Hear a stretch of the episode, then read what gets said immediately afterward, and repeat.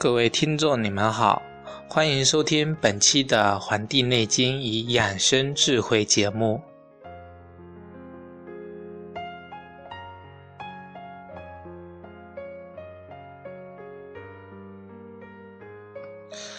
不知不觉，我们的节目已经做到了第六十期。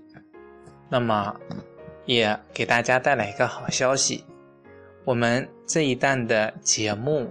已经通过了，就是苹果公司自己的产品叫 Podcast 这个软件，很多用户如果是苹果的这方面的用户的话，就可以通过在 Podcast 上面搜索我们这些节目，然后来收听，也就是能够让更多的听众去了解到我们这期节目，通过解读《黄帝内经》。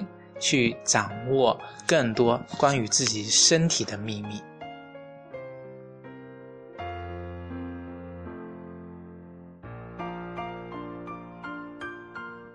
那么，今天我们给大家讲解的是《黄帝内经》的第八章，叫《灵兰秘典论》。那么这一章讲的是什么呢？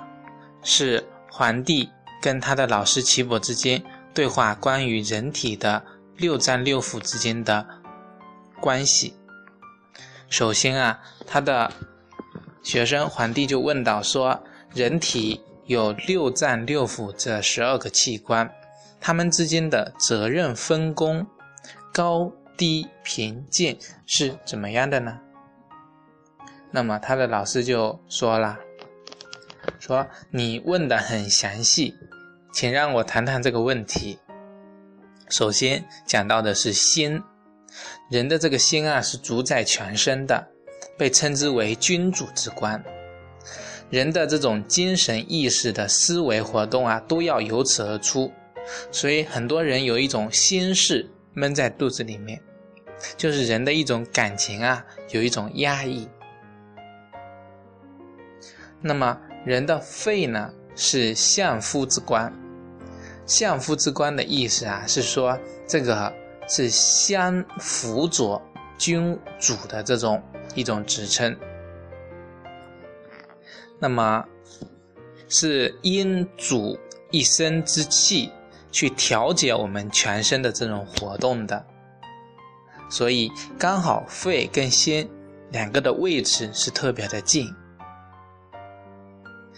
再来是肝，那么肝呢是主怒的，啊怒，像将军一样的这种勇武，所以很多有喜欢暴怒的人啊，都容易有一种肝郁的这种情况在这里。所以生气啊是非常不好的，因为气呢全身并布，这种气。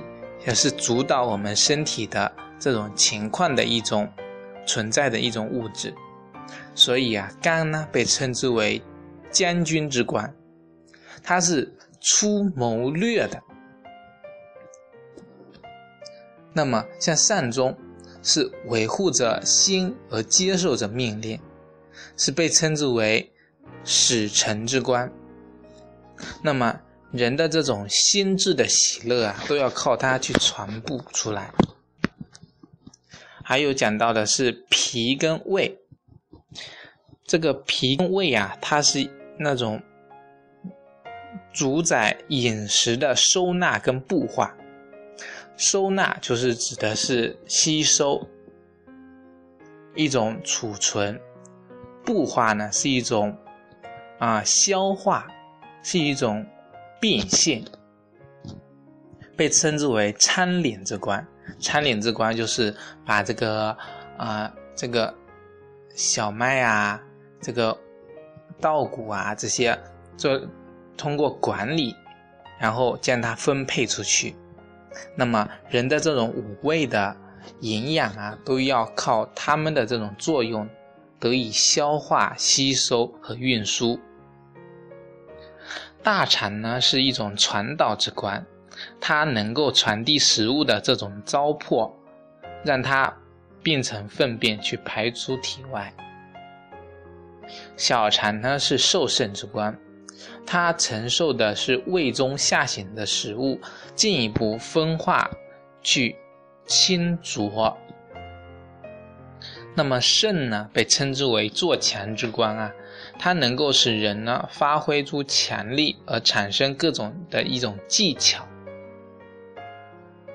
三焦呢是叫绝足之官，它能够通行水道啊，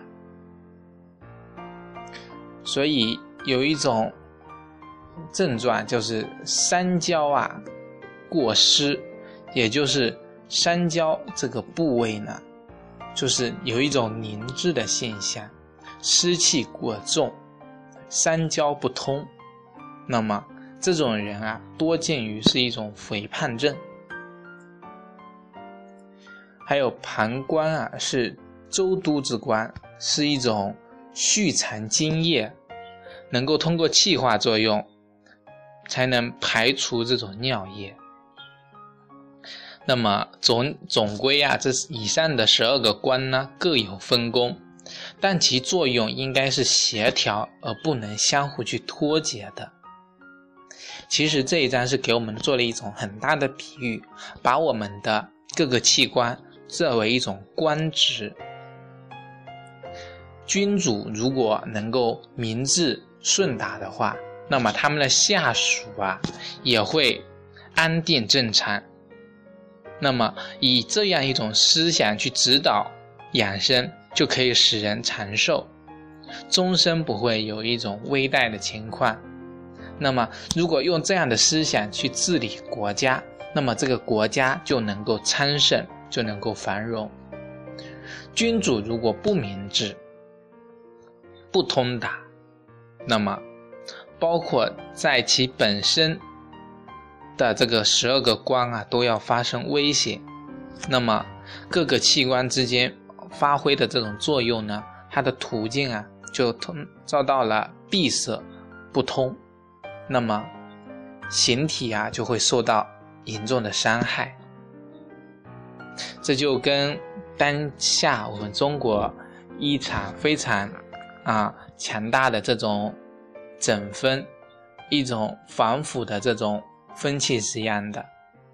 如果能够啊有一个非常好的这种效果进行下去，那么国家就会。繁荣昌盛，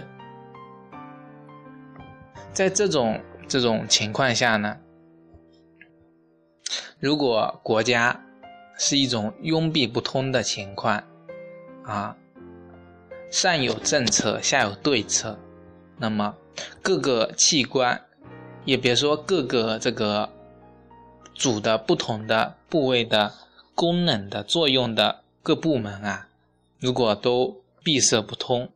那么，啊，谈养生啊、续命啊，这都是不可能实现的，只会招致更多的灾害，只会缩短我们的寿命。所以啊，与君主的这种昏聩不明的治理国家，那么政权就会遭到危险。所以，养生养生养的不只是生，如果从大的一些道理来讲的话。也可以起到一种非常作有作用的解释。那么，很多自身的道理呀，都是微妙的、难测的，他们自己的变化呢，也是没有穷尽的。那么，谁能说明很清楚的知道它的本源呢？这实在特别困难。所以，有学问的人如果能够勤勤恳恳的去探讨研究，那么可是谁能知道它的要妙之处呢？所以，那些道理特别的暗昧难明的，就像是被遮掩住的，怎么去了解到它的精华是什么呢？还有那些。是有若无的一些数量，是产生于毫微的这种数目的。那么这么小的数量的度量，只不过是把千万倍聚集扩大、推演争议，才演变出了我们这样形形色色的世界。这一段话呀，是对这一篇的一些总结，告诉我们世间的很多道理呀，都特别的难以去把握、去推测。那些好手穷经的人，他们穷其一生的智慧，去发现、去了解这个自然的奥秘。那么，皇帝就说了。我听到了这个精纯明澈的道理，这真是大圣人建立事业的基础。对于这宣畅明白的宏大理论，如果不专心修行，而选择吉利的日子，把这些著作珍藏在灵兰这个灵台兰室，把它给保存起来。用来去流传后世，啊，那我们听到最后一段话就明白了，这个第八章的题目叫《灵兰秘典论篇》的题目的来源了。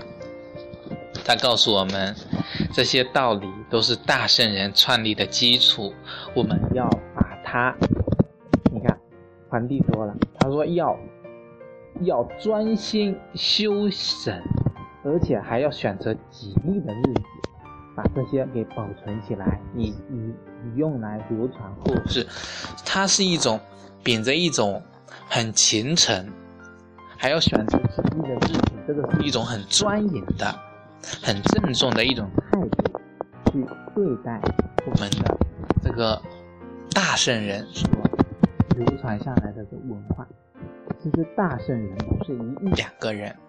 也不是十几二十个人，而是成千成万、无数的，包括普通的百姓在内的，把经验智慧总结上升到一定专业理论的人。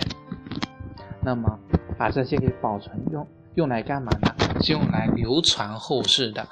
流传后世，流传呢有两个目的。第一个是为了不使这个知识、这个经验流失；第二个就是为了能够表现它的这种实用性。把没有实用性的东西保存下来，我觉得很多都是花瓶，只能看看而已，在博物馆陈列，而不能真正起到救人于水火之中的这种目的。所以，我想这也是。皇帝跟岐伯为了著这本《黄帝内经》的用意吧。好，感谢大家收听本期的《黄帝内经与养生智慧》节目，咱们下期再会。